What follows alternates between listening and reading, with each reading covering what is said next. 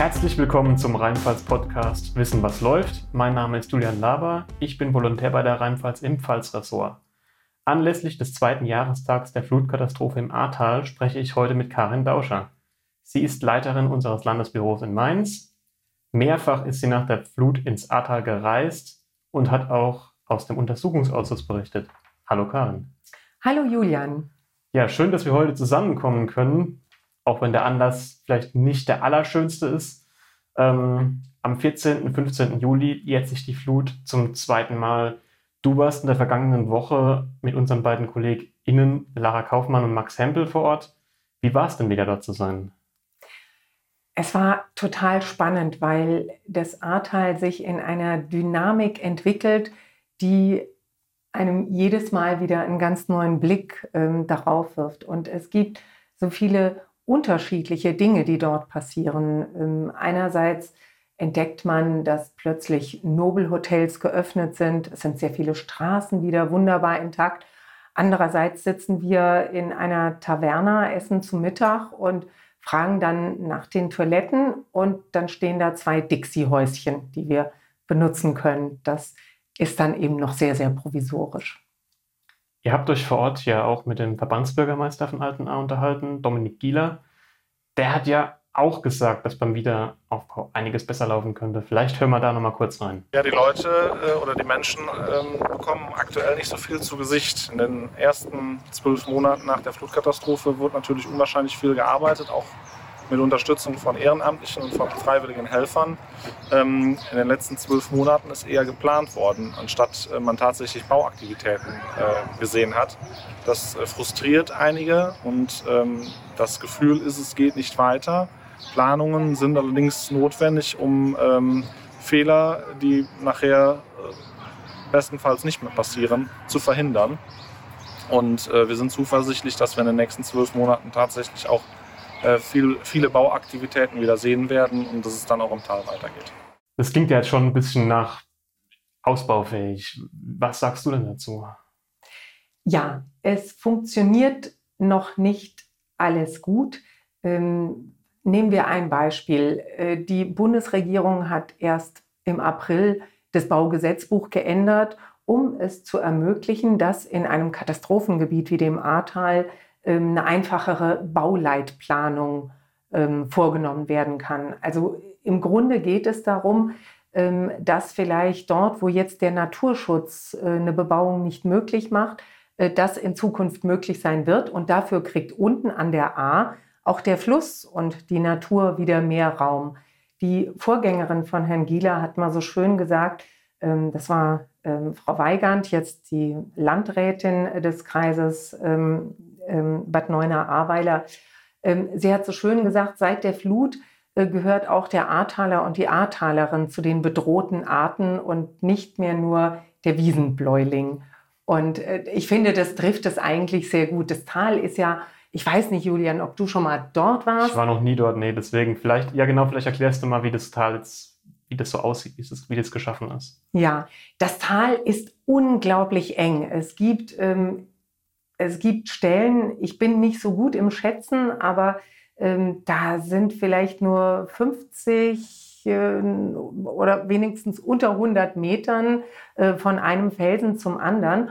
Und das war natürlich auch in dieser Flutnacht äh, mit eine Ursache dafür, dass es äh, unglaublich hoch, dass die, dass die Flutwelle unglaublich hoch geworden ist, das Hochwasser, und dass es sehr, sehr schnell geworden ist. Also ähm, es ist ein enges Tal, es ist heftig, es ist stark bebaut und es gibt wenig Ausweichfläche. Und was nun den Wiederaufbau auch noch ein bisschen äh, schwer macht, ähm, es gibt Menschen, die streiten noch mit ihren Versicherungen. Es gibt Menschen, die haben ähm, Anträge bei der ISB gestellt, bei der Rheinland-Pfälzischen Förderbank, mhm. um Geld für den Wiederaufbau zu erhalten. Ähm, da hängen sie noch im Antragsverfahren mit. Äh, andere haben einfach keine Kraft mehr oder was uns Herr Gieler auch erzählt hat, es gibt Fälle, da sind die Eigentümer gestorben und äh, die Erben streiten jetzt darum. Also es gibt ganz viele Gründe, warum es mit dem Wiederaufbau an der einen oder anderen Stelle stockt. Ich möchte aber auch sagen, Wir sind jetzt ähm, von Altenahr nach Bad Neuenahr mit dem Auto gefahren und das ging wunderbar. Da war keine Schotterpiste mehr. Da standen nicht fünf, sechs Baustellenampeln rum, die den Verkehr verlangsamt haben. Jetzt hast du das schon angesprochen, die Straßen sind wieder intakt, zumindest manche. Ähm, was hat sich denn in den vergangenen zwei Jahren getan? Also geht man mal von dieser gewaltigen Zerstörung aus. Es gab, ähm, es fing an, dass es kein Strom, kein Telefon, keine Kanalisation, die Straßen waren defekt, man kam nicht von einem Ort auf den anderen. Es sind ungefähr 9000 Häuser, wenn ich das recht in Erinnerung habe, beschädigt, zum Teil auch ganz zerstört. Und äh, wie gesagt, die Straßen sind jetzt äh, wieder da, die ganze, die Versorgung. Man sieht beispielsweise in Altenahr, äh, wo durch einen Autotunnel in der Flutnacht äh, hat sich der Tunnel quasi äh, zu einem Kanalrohr, in Kanalrohr verwandelt, äh, durch das das Wasser geschossen ist und unten die Kläranlage einfach weggerissen hat. Nebenbei auch noch drei Häuser, in denen Menschen gelebt haben. Und genau an der Stelle steht jetzt aber auch wieder eine Kläranlage. Also die Infrastruktur ist schon wieder da. Bei den Häusern gibt es ganz starke Unterschiede. Die einen sind super schön herausgeputzt, ganz modern. Du merkst auch ähm, mit Wärmepumpen, fast alle haben dann Solar auf dem Dach, die wieder neu aufgebaut sind. Ähm, andere werden gerade aufgebaut. So viele Handwerker, wie wir im Ahrtal gesehen haben, haben wir schon lange nicht mehr an einer Stelle gesehen. Und, und dann gibt es die Häuser, äh, bei denen noch alle Öffnungen verbarrikadiert sind wo der Schlamm noch draußen hängt, wo du einfach merkst, hier haben damals diese, ähm, diese Fluthelfer, diese freiwilligen Fluthelfer, die ja mit Schippen im Ahrtal unterwegs waren und die Häuser vom Schlamm befreit haben, die haben den Schlamm einfach aus den Fenstern geschippt und da hängt jetzt noch die Brühe. Und das siehst du jetzt teilweise auch noch zwei Jahre danach. Ihr habt ja auch mit Betroffenen vor Ort gesprochen. Der, einer davon ist ja Ingo Poppelreuter. Der ist Hausmeister an der Ahrtal-Schule. Und den hat es ja auch übel erwischt. Vielleicht können wir da mal reinhören, was der so gesagt hat. Mir geht das alles viel zu langsam. Ja. Egal wo, ob es hier auf der Arbeit ist oder äh, privat. Aber wie ja. gesagt, es hängt ja überall, zumindest bei mir in dem Feld. Ja. Viele kommen ja super weiter, aber ich bin, wie gesagt, auch kein Einzelfall. Es sind viele Familien, wo das noch so hängt wie bei mir. Mhm. Und das finde ich einfach nach zwei Jahren äh, auf gut Deutsch eine Frechheit. Mhm. Und das macht einen kaputt. Ja. Und ja, ist so. Das ist kein Jammern auf hohem Niveau. Das ist Mhm. einfach Fakt. Man will ja wieder nach Hause. Und äh, ja, aber wann? Ja, Herr Poppelreuter ist wirklich, äh, das, das ist ganz tragisch bei ihm. Ähm, er streitet seit zwei Jahren mit seiner Versicherung, weil in seinem Haus der Öltank ausgelaufen ist. Alles stinkt nach Öl. Und er sagt, das kann man so nicht mehr aufbauen. Und die Versicherung sagt, doch, kann man. Und das hat fast was Zynisches. Vor ein paar Tagen hat nämlich der Gesamtverband der Versicherungswirtschaft so eine super Freudemeldung rausgegeben. Ja, jeder im Ahrtal hat mindestens schon etwas gekriegt und wir haben schon so viel ausbezahlt. Und wenn ich dann so jemanden wie, wie Herrn Poppelreuter sehe, der seiner Arbeit nachgeht, der, ähm, der nicht aufgibt, aber der doch einen unglaublichen Frust vor sich herschiebt, ähm, was man einfach spürt, äh, dann, dann denke ich, wenn hier jemand irgendwelche Zahlen verkündet, das klingt nach reinem Zynismus. Also ich kann Herrn Poppelreuter ähm, gut verstehen. Ähm, der wohnt in einem Tiny House und als wir ihn äh, gefragt haben, als wir gesagt haben, ja, ist doch eigentlich ganz nett, es ist wirklich, dieses Tiny House ist modern und super funktional eingerichtet. Und dann hat er nur gemeint, naja, für einen Urlaub ist es schon ganz nett. Und also er hat nicht glücklich dabei geguckt. Und also zwei Jahre Urlaub, da irgendwann, man kennt es ja auch, irgendwann ist dann auch mal gut. Ja. Ähm, und nichtsdestotrotz, nicht alle, äh, nicht alles, was Herr Poppelreuter und Herr Gieler gesagt haben, war ja dann auch negativ. Vor allem der Herr Gieler hat ja auch den Tourismus angesprochen, der wieder angekurbelt wird. Es gibt sicherlich Bereiche, wo es hakt und wo noch einiges fehlt. Äh, nehmen wir mal die Straßenbeleuchtung. Äh, wir haben in vielen Ortschaften noch keine Straßenbeleuchtung. Das liegt daran, die Straßenbeleuchtungen sind zum Beispiel in der Ostgemeinde Dernau im letzten Jahr, am 18.07., beauftragt und bestellt worden. Allerdings äh, warten wir auf Lieferungen, also Lieferketten ist da ein Thema, ähm, weshalb es doch nicht weitergeht. Und äh, so haben wir auch andere Bereiche, wo wir noch nicht im Alltag sind. Wiederum muss ich aber auch sagen, dass wir viele Bereiche haben. Wir hatten jetzt am äh, letzten Wochenende den Weinsommer in Altena. Äh, das ist eine Veranstaltung, äh, wo die Weinkönigin intronisiert wird. Ähm, und wir haben auch wieder Veranstaltungen, wo wir ganz normal wieder im Alltag sind. Da läuft, ähm, also da sind die Straßen, die ich schon angesprochen habe, ähm, da läuft schon richtig viel. Wir sind hinter so vielen Radfahrern hergefahren. Das war irgendwie eine Freude, war auch klasse. Dadurch konnten wir ganz langsam fahren und noch ein bisschen mehr gucken und die Autos hinter uns wurden vielleicht nervös. Aber es, also du merkst einfach, dass da schon wieder ganz viele Leute ins Tal kommen. Auch eine Gruppe von Motorradfahrern haben wir getroffen. Ähm, Leute, die auch auf dem Rotwein-Wanderweg und auf dem Ahrsteig unterwegs sind. Äh, diese beiden Wand oder einen der beiden Wanderwege hatte die Flut auch getroffen, aber das ist wieder alles hergestellt oder es sind Ausweichrouten ausgeschildert. Ähm, war vielleicht ganz nett. Der Bundespräsident ist ja am Sonntag dort auch gewandert und hat den Leuten gezeigt, es geht wieder. Ähm, ja, das Ahrtal lebt ganz stark vom Tourismus. Das ist ein ganz wichtiger Wirtschaftszweig und ich kann es den Menschen nur wünschen, dass möglichst viele Leute mal dahin kommen und Urlaub machen. Dann werde ich das vielleicht auch irgendwann mal tun. Ähm, jetzt gab es im Ahrtal 2016 schon mal ein Hochwasser. Auch damals äh, wurde dann gesagt, wir machen Hochwasserschutz. Das war jetzt gut. Ich meine, jetzt war es auch eine extreme Situation.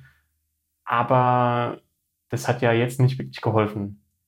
Wie siehst du das jetzt? Läuft es besser als damals? Wird da was anders gemacht? Lernt man aus den Fehlern? Also 2016, nur um mal die Dimensionen zu vergleichen, lag, glaube ich, ähm, beim Pegel Altenahr waren wir bei 3,40 Meter. Ähm, bei der Flut ist er abgebrochen und im Nachhinein hat man gemessen, es waren über 10 Meter. Nur um mal diese Dimensionen mhm. darzustellen. Mhm. Ähm, es hat es hat ja an vielem gemangelt. Ähm, Rheinland-Pfalz insgesamt ähm, war für den Katastrophenschutz nicht so gut vorbereitet.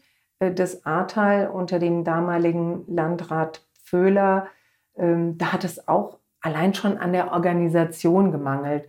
Ähm, es war sicher so, dass die Leute, die vor Ort im Einsatz waren, und ich habe ganz viele von denen im Untersuchungsausschuss erlebt, das waren wirklich Momente, wo wir auch auf der Pressetribüne saßen und geschluckt haben, was die erzählt haben. Da sind Menschen wirklich über sich hinausgewachsen. Es gab Leute, deren eigenes Haus gerade abgesoffen ist und die haben trotzdem in der Leitstelle gearbeitet. Das muss man sich echt mal vorstellen. Also die, die haben Unglaubliches geleistet. Und ähm, die Frage, äh, wie es jetzt, wie wir jetzt ähm, aufgestellt sind, also von Landesseite wird ja ähm, wird eine neue Behörde geschaffen, eine Katastrophenschutzbehörde, die auch 24/7, also rund um die Uhr besetzt sein soll. Das ist sicher schon mal etwas ähm, Hilfreiches. Äh, da hat der Untersuchungsausschuss hat sehr viele Fehler aufgedeckt. Es mussten ja auch zwei Minister gehen und mindestens zum Teil hat man daraus gelernt. Es werden jetzt zwei Rettungshubschrauber mit Seilwinden für Rheinland-Pfalz bestellt, weil daran hat es in der Flutnacht auch gefehlt. Die Menschen harten auf den Häusern aus. Ähm, ich bin mir noch nicht sicher, ob das Zusammenspiel zwischen den einzelnen Ministerien wirklich so funktioniert. Also gehen wir zurück in die Flutnacht. Ähm, das Haus der damaligen Umweltministerin Anne Spiegel und das Haus des Innenministers Roger Levens. Hier wird die Unwettervorhersage oder hier wird die Pegelprognose erstellt und die Frage nach dem Hochwasser berechnet. Und dort ist der Katastrophenschutz gebündelt. Und die beiden haben überhaupt nicht miteinander geredet. Das sind ja auch die beiden Minister, die gehen mussten. Das sind die beiden Minister, die auch gegangen sind, wenngleich sie keine Verantwortung übernommen haben. Aber da bin ich mir auch heute nicht sicher bei den Akteuren heute, ob alle wirklich den Schuss gelernt haben. Was ich jetzt im Ahrtal äh, gelernt habe, ähm, da gibt es eine ganze Menge ähm, Möglichkeiten, die jetzt zur Verfügung stehen und damals nicht zur Verfügung standen. Ähm, hat allerdings auch wieder mit der Landeshilfe zu tun, äh, dass zum Beispiel Sirenen aufgestellt wurden. Und diese Sirenen, die sind so modern, dass sie nicht nur Warntöne abgeben, sondern auch Durchsagen ermöglichen. Ähm, die sind äh, auch so konzipiert, dass sie 72 Stunden ohne Strom auskommen, denn immer noch arbeiten. Ähm, Herr Gieler hat uns erzählt, äh, dass jetzt gesichert ist, dass es eine Telefonkette, einfach eine Informationskette von Ortsgemeinde zu Ortsgemeinde gibt. Denn ähm, die Flut, die hat mittags um 17 Uhr die ersten Opfer gefordert und nachts um zwei die letzten. Das war ja eine unglaublich große Zeit und da wäre schon noch Zeit gewesen zu warnen. Siehst du die Aufarbeiten, Aufarbeitungen auf einem guten Weg? Ja, ähm, der Untersuchungsausschuss hat ähm, sehr sachlich ähm, und sehr präzise die Fehler aufgearbeitet.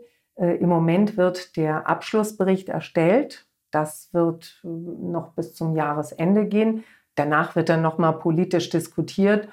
Ich glaube, ähm, man muss keine Prophetin sein, um zu sagen, die regierungstragenden Fraktionen werden sagen, die Regierung hat keine Fehler gemacht und die Opposition wird sagen, die hat viele Fehler gemacht. Ähm, aber ich, ja, ich denke, man hat, man ist dabei, aus den Fehlern zu lernen. Auch wenn es sehr schade ist, dass bis heute sich niemand hingestellt hat und sich mal entschuldigt hat bei den Menschen im Ahrtal. Was denkst du, wird das Ahrtal in den nächsten Jahren, ist es schon absehbar, wann es wieder so aussehen wird? Wird es jemals so aussehen wie vorher? Ich hoffe nicht. ich, hoffe, ich hoffe deshalb nicht, weil es schon sinnvoll wäre, wenn der Fluss einfach mehr Raum bekäme, wenn die Bebauung so angeordnet wäre, dass, ähm, dass die Menschen nicht mehr so in Gefahr sind. Ähm, es gibt natürlich auch Dinge, ich habe vorhin schon angesprochen, ganz viele Solaranlagen, Wärmepumpen. Es gibt auch Nahwärmenetze oder sogenannte Kaltwärmenetze, habe ich jetzt gelernt, womit ähm, wo aus, der, aus dem Boden 12 Grad kaltes Wasser gefördert wird und daraus können die Wärmepumpen dann wieder Wärme erzeugen. Ähm, also es passiert eine Menge und ich glaube schon, dass das Ahrtal wieder schön wird, aber ich glaube auch, das wird noch viele Jahre dauern. Gut, dabei wollen wir es erstmal jetzt belassen. Äh, Karin, vielen Dank, dass du dir Zeit genommen hast. Ähm, ich hoffe, wir konnten Ihnen, liebe Hörerinnen und Hörer, schon mal einen kleinen Einblick geben, was aktuell im Abtal los ist, wie es dort weitergeht. Und ja, Karin, vielen Dank. Ja, vielen Dank auch dir, Julian.